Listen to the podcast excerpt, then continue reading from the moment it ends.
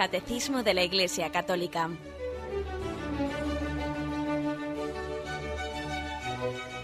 Un programa dirigido por Monseñor José Ignacio Munilla, Obispo de San Sebastián.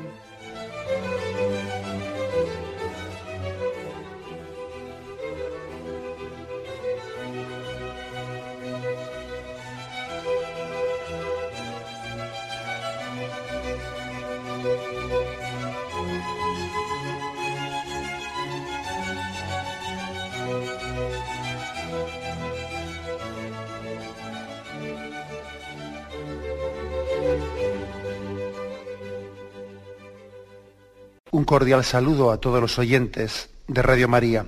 Un día más, con la gracia del Señor, proseguimos el comentario del Catecismo de nuestra Madre la Iglesia. Y estamos en el punto 1454, que hace referencia al examen de conciencia ¿eh? dentro del sacramento de la, de la, confesión, de la penitencia. Y habíamos eh, recogido, pues, eh, esa propuesta que hace ese punto del catecismo de las diversas formas las diversas ayudas que podemos tener pues, para hacer el examen de conciencia, bien sea sirviéndonos de los mandamientos, de las bienaventuranzas, de muchos textos de la palabra de Dios, y sería difícil hacer exhaustivamente en este momento todos esos exámenes de conciencia según nos propone el catecismo, pero por lo menos haremos algunos. Y en concreto estábamos haciendo una pequeña, mm, pues podríamos decir, mostración ¿no? de cómo se eh, puede hacer un examen de conciencia siguiendo los, diez mandamientos, habíamos hecho el examen de conciencia de los tres primeros mandamientos y vamos a seguir a partir del cuatro, ¿eh? del cuarto mandamiento. Es un poco intentar ver en cada mandamiento qué tipo de materias principalmente pues, deben de ser examinadas. El cuarto mandamiento dice, honrarás a tu padre y a tu madre y evidentemente es un mandamiento, es un mandamiento de los hijos para con los padres, pero también de los padres para con los hijos. Es también un mandamiento nuestro para con las autoridades, para con aquellas personas que Dios ha puesto cerca de nosotros con una legítima autoridad, a las cuales también debemos una obediencia y un respeto, como pueden ser profesores, superiores. Eh, es por lo tanto un, un mandamiento que conviene, que conviene pues, profundizar y detallar en, en alguna medida. Un mandamiento que, bajo ese término honrar, yo creo que el término honrar, padre, padre y madre, el término honrar yo creo que puede ser explicitado con tres conceptos. ¿eh? Obediencia, eh, respeto, cariño. Serían tres palabras para explicitar lo que, lo que aquí se entiende por la palabra honrar. Examinarnos de si, si nosotros hemos sido obedientes, respetuosos y cariñosos, si los hijos lo han sido para con sus padres, no para con nuestros mayores. También para con las personas, como he dicho antes, que Dios ha puesto con una legítima autoridad ante nosotros. Eh, existe hoy en día una crisis grande de autoridad. Eso es evidente, ¿eh? eso es evidente que existe una crisis grande de autoridad y creo que este mandamiento alcanza una particular importancia en este momento. Es más, posiblemente ha entrado eh, mucho más en crisis eh, pues la imagen de la paternidad que la de la maternidad, porque bueno, la maternidad como al fin y al cabo está, se suele expresar principalmente en esa especie de cariño incondicional, servicial hacia los hijos, etcétera, pues parece que eso no entra nunca en crisis, ¿no?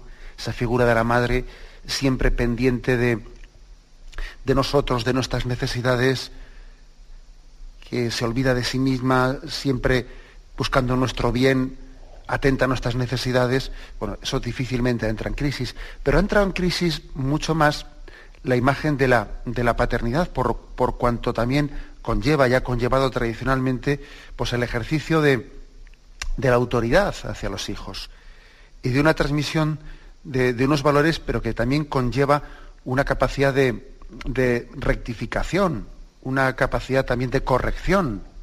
Eso entra mucho más en crisis. Entonces, pues eh, precisamente por eso es tan importante el cuarto mandamiento. Y mm, se trata, se trata de que también eh, lo principal que se pide en el cuarto mandamiento es caer en cuenta de que a, nuestras legítimas autoridades, a nuestros padres, a los profesores, etcétera, no es que haya que obedecerles únicamente pues, por un sentido del respeto y porque también de alguna manera eh, conviene es conveniente de cara al orden de la sociedad que exista ese principio, ese principio jerárquico, porque si no existiese esto sería un caos, etc. No, no, no. Nosotros tenemos, para hablar del cuarto mandamiento, para motivar el cuarto mandamiento, tenemos unas razones más profundas. Y es entender que la autoridad, la autoridad en está delegada por Dios. Es decir, Dios ejerce su autoridad para con nosotros, Dios ejerce su paternidad una paternidad llena de autoridad hacia nosotros, la ejerce a través de, pues, de nuestros padres principalmente, de nuestros padres y de esas personas que Dios ha puesto con una autoridad junto a nosotros. Por lo tanto, es un acto de fe. Supone tener fe, obedecer. Supone tener fe porque es ver también a Dios presente ahí. Es hacer un acto de fe, decir, Dios, Dios no me ha dejado de su mano, Dios me guía, Dios me cuida, Dios me corrige, Dios me corrige y lo hace a través, de, un signo visible suyo. Es también pues, pues, esa persona a la que yo debo de obedecer. Hay pues un acto de fe, porque es una em, es caer en cuenta de que nadie tiene una autoridad si no ha sido una, una, autoridad delegada por parte de Dios. Acordaros de aquella famosa frase de Jesús a Poncio Pilato, tú no tendrías ninguna autoridad sobre mí si no te hubiese sido dada de lo alto. Toda autoridad viene dada de lo alto y cuando estamos ante nuestro, eh, ante nuestro Padre, ante nuestros legítimos pues, superiores, tenemos que hacer un acto de fe para ver la autoridad de Dios eh, plasmada en ellos. Eso es lo que pide el cuarto mandamiento, ese acto de fe. Y bueno, pues yo creo que esa palabra honrar, como he dicho antes, pues se puede explicitar en un examen de conciencia de si hemos sido obedientes, respetuosos, cariñosos, si hemos estado, yo diría, si nos hemos sentido orgullosos, en el buen sentido de la palabra, de nuestros padres, ¿no? Que yo creo que, que, esta, que esta cultura también a veces nos, nos, ha, nos ha, robado, eh, a los niños no les ha robado esa sana inocencia, la que siempre hemos visto que los niños, pues, se han sentido con naturalmente orgullosísimos de, mi, de sus padres. No, pues mi papá, mi mamá, y, esa especie de orgullo con natural, con natural, que parece que el primer, si algún, una especie de ídolo, ¿no? digo, digo, utilizando la palabra pues en un sentido simbólico, si algún ídolo han tenido, eh, hemos tenido de pequeños ha sido nuestro propio padre nuestra propia madre, a los, a los cuales pues, les hemos admirado, ¿no? Pues mi papá y mi mamá, y parece que es el mejor del mundo, ¿no? Es curioso, pero cuando uno deja de tener esa imagen, ¿no? Pues esos niños dejan de tener esa imagen tan orgullosa de sus propios padres, ¿no? Pues es que es por sustituirlos por falsos ídolos, ¿no? Porque igual sea un cantante, un futbolista, un no sé qué, aquel del cual se sienten orgullosos, igual deja de ser el padre y la madre el modelo de, referencia, ¿no? Para pasar a serlo, pues un falso ídolo, un hombre pues, del mundo del espectáculo o quien fuere, ¿no? Lo propio de, lo propio del niño es que de una manera, pues, si, pues, pues si queréis irracional, pero él sienta que su papá y su mamá sea el mejor del mundo. Pero lo lógico es que conforme un niño crece y va teniendo una conciencia y lógicamente las cosas las hace ya con, un grado de, discernimiento pues muy superior, pues no ya de una manera irracional, ¿no? pero sí ya de una manera consciente y expresa, da gracias a Dios por sus padres, los acepta plenamente. ¿eh?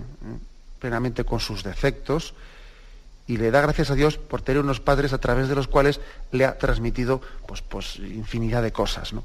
Es creo que es propio también del cuarto mandamiento la gratitud a Dios por, por el don de los padres, la gratitud a Dios porque se ha servido de ellos como instrumento ¿no? de, comunicación y de transmisión de, de valores. Creo que también en este cuarto mandamiento debe de ser examinado si en el seno de la familia, pues claro, una cosa es honrar y, ser cariñoso y reconocer, pues eh, en teoría, ¿no? Sí, pero luego también eso, obras son amores, ¿no? Obras son amores. El ver también si, si en casa pues, hemos sido alegres y serviciales. Yo creo que es importante, ¿no? Si en casa hemos sido alegres y serviciales. Porque claro, todos sabemos que para que una familia funcione, pues hay que olvidarse de sí mismo. O sea que eh, es, fácil ver, fijaros bien, es fácil ver la salud, la salud moral y, de convivencia de una familia con unos pequeños detalles. Si uno va a una familia y después de comer empieza a ver allí que, que empieza una discusión diciendo, te toca fregar a ti, no, que el otro día lo hice yo, te toca a ti, te toca a ti. Cuando uno ve esa discusión dice, uff, mal asunto.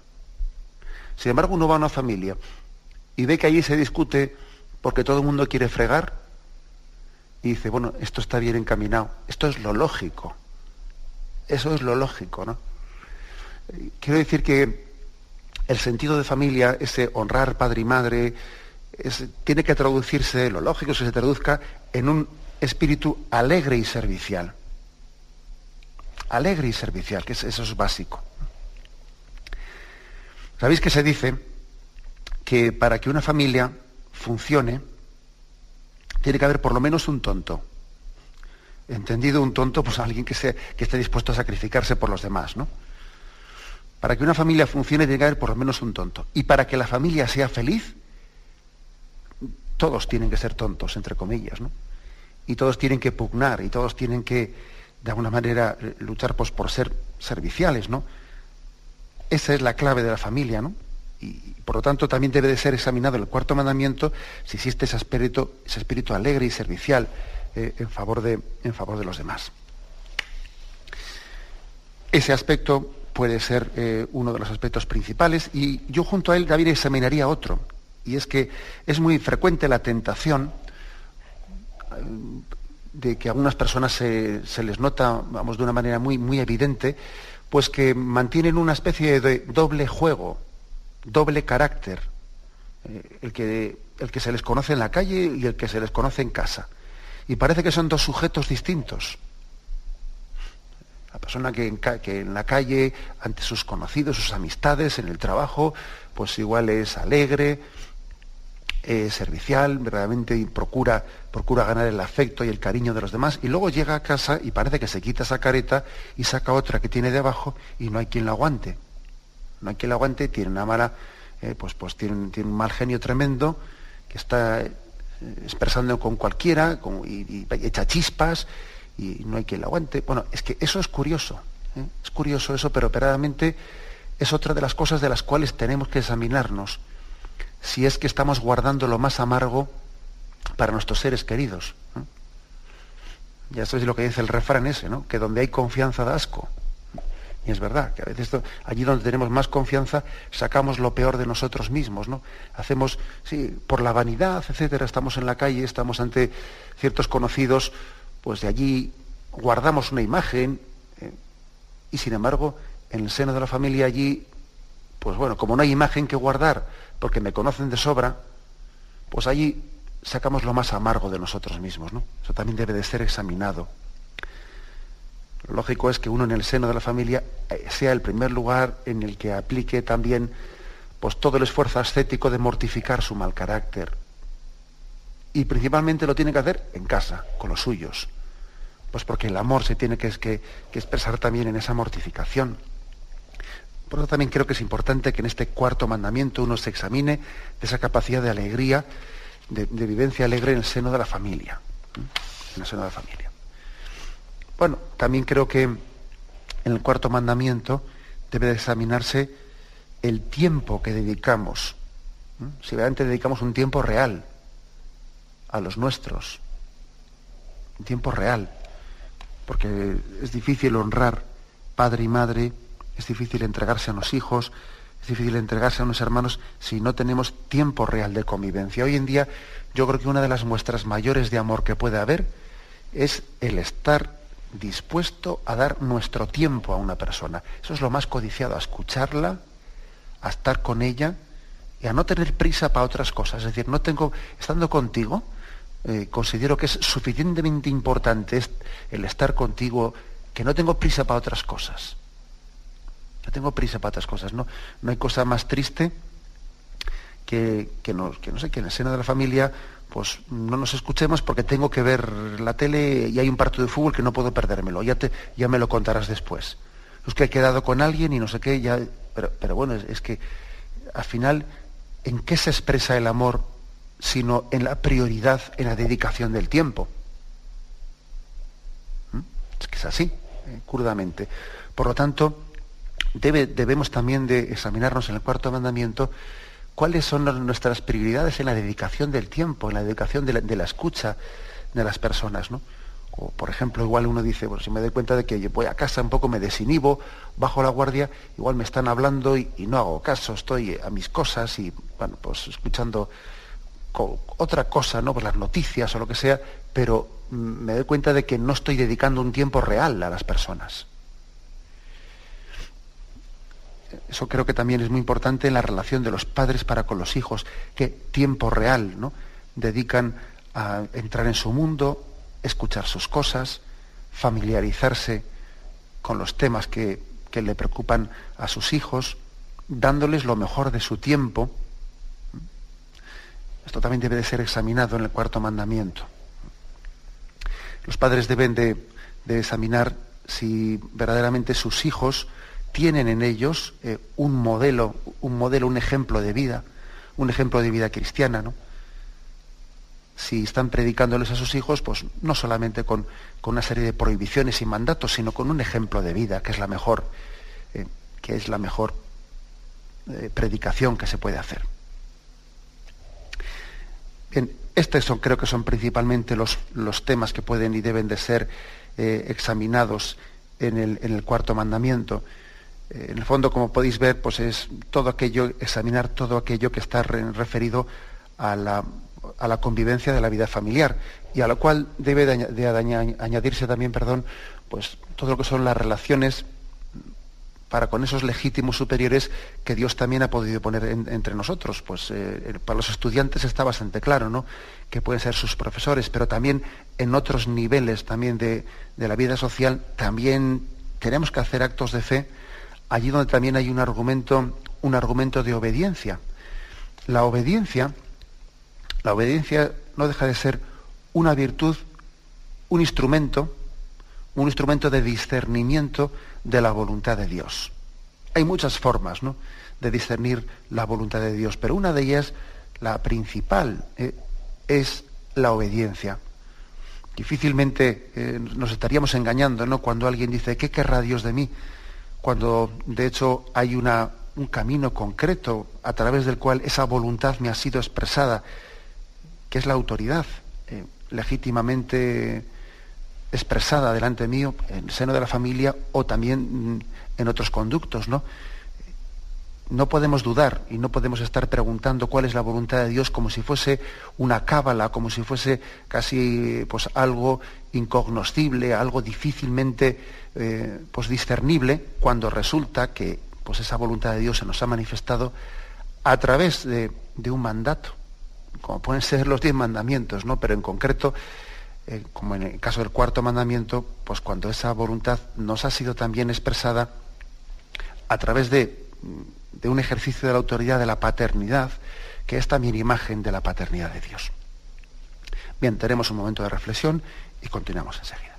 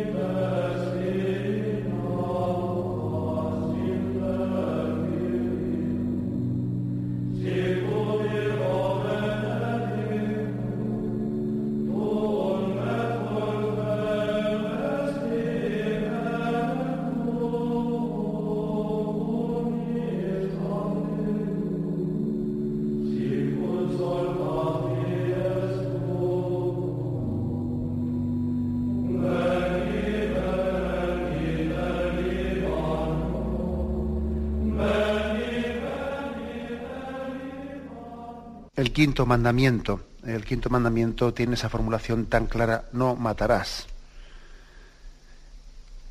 El quinto mandamiento nos habla de que la vida es un don sagrado y por lo tanto, lógicamente, pues lo primero que debemos de examinar en él es si hemos tenido ese respeto a la vida como algo que nos supera, como algo que nos precede. Es decir, la vida no es fruto de nuestra voluntad, sino que la vida nos ha sido dada. Sí, es importantísimo este concepto. A nadie se nos ha pedido permiso para nacer. La vida se nos ha sido dada. Y por lo tanto, es que hay cosas que preceden a nuestra voluntad. Y no está en mi mano el, el nacer o no nacer, morir o no morir. No, no, es que eso, eso me precede. Es decir, es algo que supera mi voluntad. No es fruto de una decisión mía. La vida es un don que me supera y me precede. Es un concepto básico, ¿eh? básico. Acordaros de, ese pasaje del Evangelio que es emocionante, ¿no? Verdaderamente emocionante cuando, cuando Caín ha matado a su hermano Abel, Yahvé. Yahvé llama a Caín y le dice, Caín, ¿dónde está tu hermano Abel? Y luego más tarde le dice, su sangre inocente está clamando a mí. La sangre de los inocentes asesinados clama a Dios ante Dios no se puede esconder un crimen, ¿no? Ante Dios es imposible pues pretender que algo quede oculto. Eso que tantas veces se dice, ¿no? El crimen perfecto, alguien que intenta borrar todas las huellas, ¿no? Y si es que ante Dios nada, nada puede permanecer oculto. La, la sangre de tu hermano Abel que está clamando a mí. Es impresionante ese texto. Dios es un Dios especialmente de, de los débiles y qué más débil, qué persona más débil, ¿no? Que aquella sobre la cual se está ejerciendo violencia, ¿no? Por lo tanto, eh, hay que entender que la vida es un don, un don que nos precede y que tenemos toda la obligación de respetarla. Ocurre, sin embargo, que hoy en día, ocurre que hoy en día, pues tenemos una capacidad, pues, de matar con guante blanco. Que esto es lo duro, sí, sí, claro. ¿Eh? con guante blanco, hay que decirlo así claramente, ¿no? Pues porque en el caso, ¿eh? en el caso de Caín y Abel, etcétera, pues claro, ahí no hay guante blanco que valga, ¿no? Pero tenemos una sociedad lo suficientemente compleja como para que asesine adornando el asesinato eh, pues con una serie de terminologías pues bastante, bastante complicadas, pero al fin y al cabo estamos, estamos asesinando, ¿no? A veces pues se le llama, se le llama pues, algo así como, fijaros, términos que interrupción voluntaria del embarazo, eh, por, no llamar lo que hay que llamarle, ¿no? O llamarle crioconservación, ¿eh? crioconservación se le llama a coger un embrión, un embrión humano y congelarlo, que morirá o no morirá, muchos de ellos mueren según se congelan, a congelar seres humanos en su fase embrionaria. También se utilizan otros términos como reducción embrionaria o selección embrionaria, ¿no? que son una especie de términos complejos detrás de los cuales, ¿qué es lo que se está diciendo? Bueno, pues que si, que si por ejemplo, esta mujer está embarazada de, pues de, pues vamos, vamos a hacer una selección, una reducción, y entonces así, pues eh, cogemos y reducimos dos y otros dos los matamos. Es decir, tenemos que tener mucho ojo porque tenemos una sociedad capaz de, de disimular eh, en supuestos sofisticados, ¿no? Pues eh, eh, razonamientos científicos, etcétera, está en el fondo escondiendo la, la, cruda realidad del no matarás. Y eso hoy en día pues, es perfectamente posible. Es perfectamente posible el hecho de que la tecnificación, la complejización de nuestra sociedad, pues, está llevando a asesinar con guante blanco. Pero en el fondo, actuando como si fuésemos dueños y señores de la vida y decidiendo sobre ella de una manera totalmente indigna. El hombre nunca cae tan bajo como cuando se constituye en árbitro y señor de la vida. Tenemos que estar muy atentos a eso atentos a eso, pues porque eh, existen, existen lo que se llama pecados de época, ¿no? ¿Qué quiere decir esto con pecados de época? Bueno, pues que pecados ha habido siempre. Siempre ha habido pecados de, eh, en todos los tiempos y en todas las culturas, ¿no? Pero quizás lo, lo que está ocurriendo en este momento es que también hay una serie de pecados hacia los cuales somos especialmente ciegos. Es decir, que han ido alcanzando pues, una especie de mm, permisividad y con el tiempo hasta reconocimiento social que casi luego finalmente se les llama derecho, derecho, y que por lo tanto toda una época, toda una generación puede ser ciega hacia esos pecados. Pecados de época son aquellos que por un, que por un proceso bastante complejo pasan, pasan inadvertidos a los ojos de, los contemporáneos. Únicamente los santos son capaces de llamar al pan y al vino vino y decir eso es una barbaridad. Y por mucho que me lo vendan, que me lo vistan, por mucho que, lo, que utilicen términos complejos, pues detrás de eso está habiendo pues, ni más ni menos pues, un asesinato. ¿no?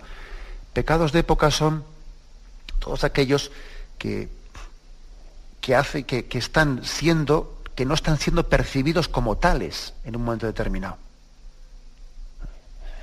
Ojo, que también, que también es posible que en otros tiempos haya habido otros pecados de época. ¿eh?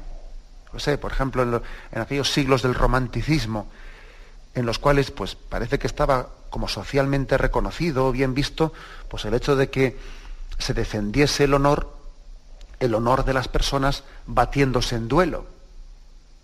Y resulta que si alguien entendía que había sido injuriado o que habían dicho una palabra de deshonor hacia él, entonces le retaba a otra persona y, con padrinos y, con público presente, etcétera, allí se batían en duelo, ¿no? Era un pecado de época, porque hasta parecía que aquello era signo de, un honor personal, pero ¿qué honor personal? Si se estaban pegando dos tiros, por una cuestión de orgullo, de vanidad, de pura soberbia. Pues es posible que aquella generación, eh, pues de aquellos momentos falsamente románticos, ¿no? Pues tuviese, tuviese un pecado de época y fuese ciega hacia eso. Bueno, hoy en día también hay otros pecados de época, hacia los cuales somos ciegos, ¿no? Y en el quinto mandamiento, pues sin duda alguna estamos padeciéndolo, padecemos, ¿no? Esa ceguera, pues para, para no desenmascarar lo que es una cultura de muerte, una cultura de muerte disfrazada a veces de, de argumentos terapéuticos, pero es una cultura de muerte. Eh, es una cultura de muerte por mucho que se quiera revestir, bueno, pues que si el, bebé medicamento, bueno, el, bebé medicamento, ni más ni menos lo que es, pues es que un, un embrión pueda ser sacrificado para con él elaborar un tipo, un tipo de, de, medicamento de célula madre que pueda ser utilizado en bien de otro. Pero vamos a ver, eso se llama, se llama matar para intentar con ello sanar a otro, ¿no? Un ser humano nunca será un medicamento, será un paciente. Es que de repente, con un argumento teóricamente pues, eh, positivo, terapéutico, pues resulta que hemos convertido al ser humano, en vez de un sujeto receptor de un bien, le hemos convertido en una cosa, eh, le hemos convertido casi, le hemos denigrado al grado de medicamento para que sea sacrificado para servir a otra persona. Es que hay un montón de conceptos que son, forman parte de la cultura de la muerte, por mucho que los, estemos después adornando. ¿no? Todo esto, por lo tanto, lo del quinto mandamiento no matarás es que es muy complejo, claro.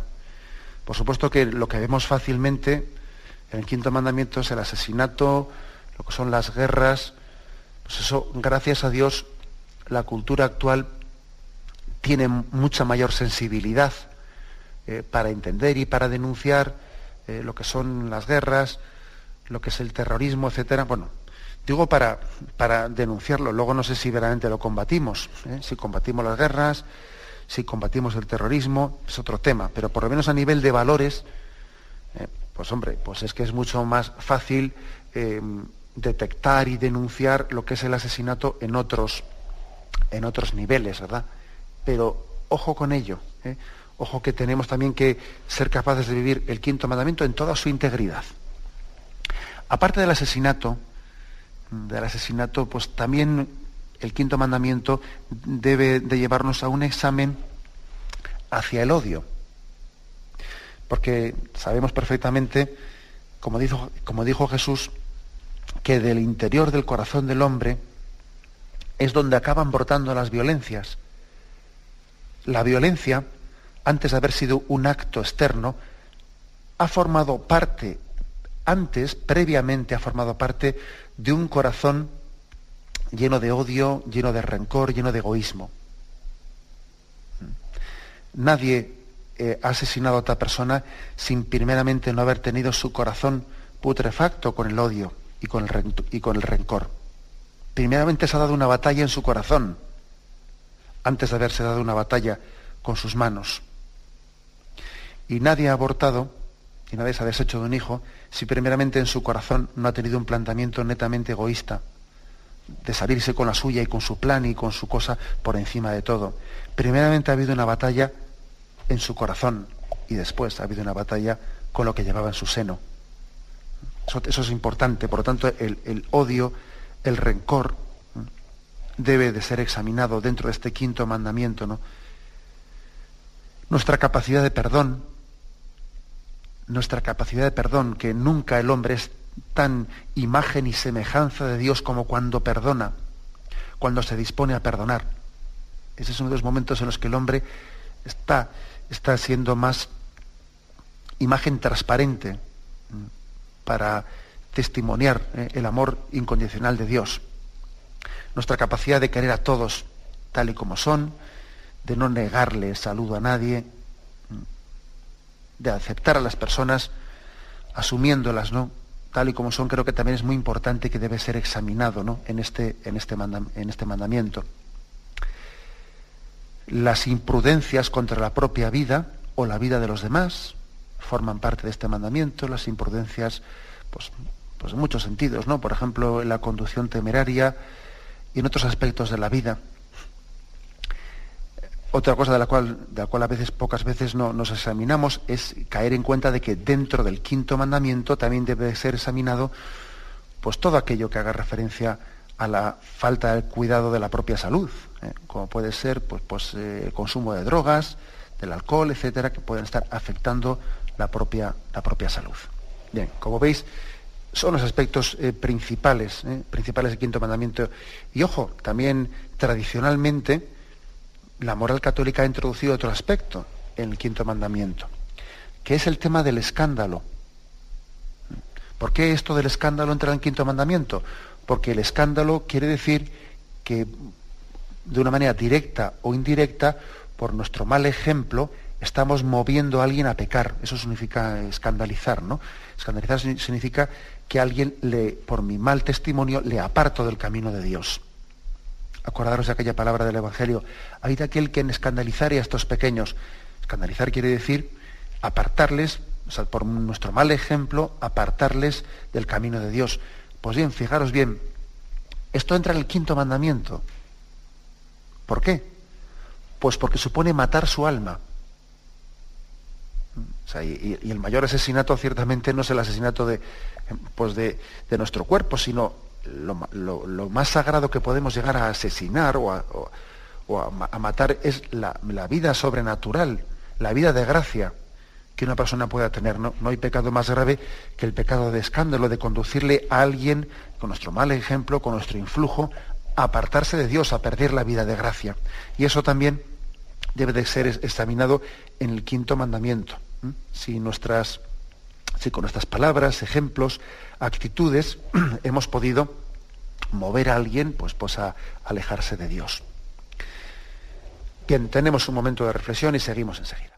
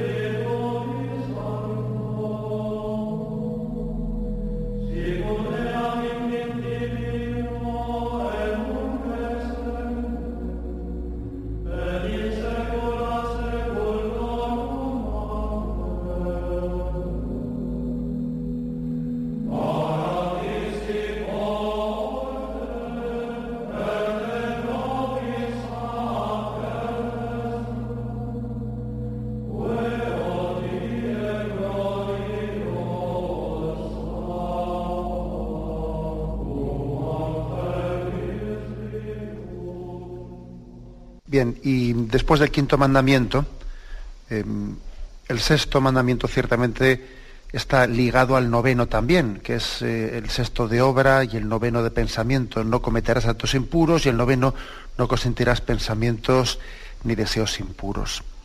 Bien, aunque sea de una manera muy breve, eh, mento también lo que debe de ser examinado en nuestra conciencia, porque es cierto que también tendremos tiempo llegado, eh, llegado a los capítulos de la moral, desplayarnos en ello. lo principal que también que, que, debe de ser examinado mm, en este, en este mandamiento es si nuestro cuerpo, si nuestra corporalidad es icono del alma, si es espejo del alma. Como decía Juan Pablo II en alguna de aquellas catequesis sobre, sobre el cuerpo, el cuerpo humano, que él durante muchos miércoles estuvo desarrollando. El Papa decía que en el plan primogenio de Dios el cuerpo está llamado a ser icono, la ventana del alma. Y a través de él nos estamos, eh, estamos conectando con toda la riqueza del hombre interior. Ahora bien, fruto del pecado original, fruto de todos nuestros pecados personales, haya habido una distorsión y entonces en vez de ser el cuerpo el reflejo del alma, el cuerpo puede ser eh, una especie de, sencillamente de, incitación a, a, nuestras pasiones, algo que nos lleva no a profundizar en el alma, en el hombre interior, sino algo que nos lleva a arrancar de nosotros pues, una especie de intento de manipulación de la otra persona, de su corporalidad, al servicio de nuestro propio egoísmo, o uno uno para consigo mismo o uno para con los demás. ¿eh? Esa es quizás la, teología que se esconde detrás de, la virtud de la, y de la, castidad y de la pureza.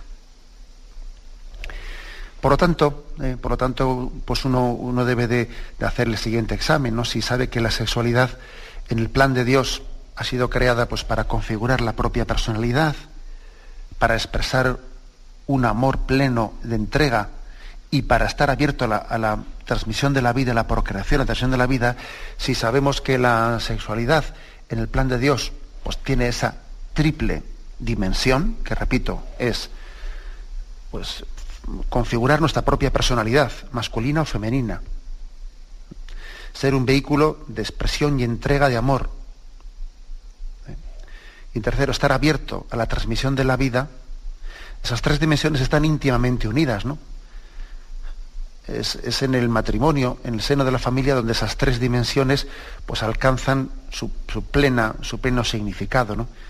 Es, fácil también, teniendo claro este punto de partida, que esa es, la cuestión, claro, teniendo claro el punto de partida de cuál es la vocación con la que Dios ha creado la sexualidad, si tenemos claro esa vocación de partida, pues no es tan difícil discernir pues qué es lo que es conforme a ese plan de Dios, qué es lo que es moral, etc.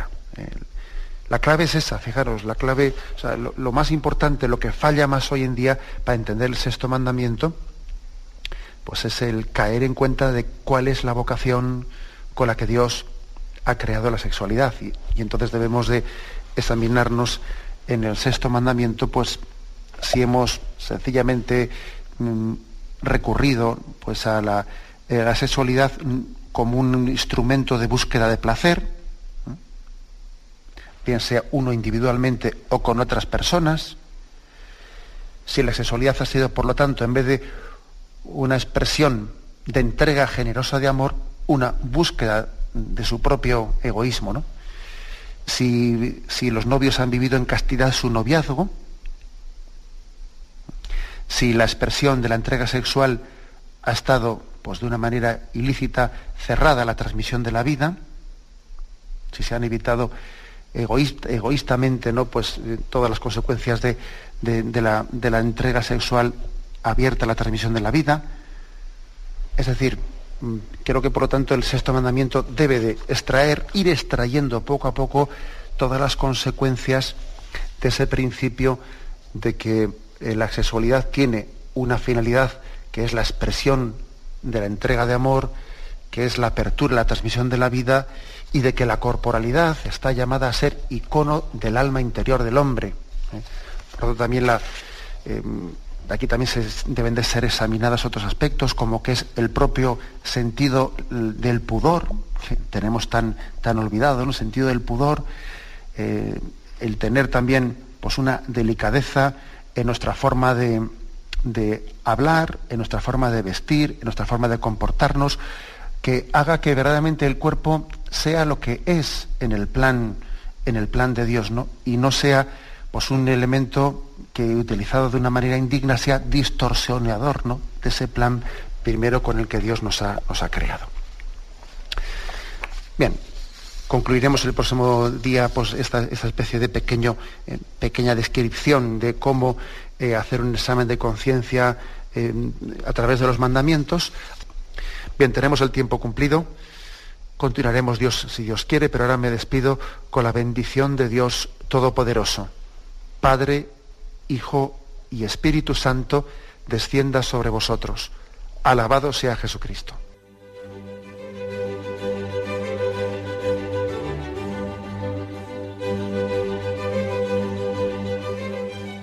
Finaliza el Catecismo de la Iglesia Católica, un programa dirigido por Monseñor José Ignacio Munilla, obispo de San Sebastián.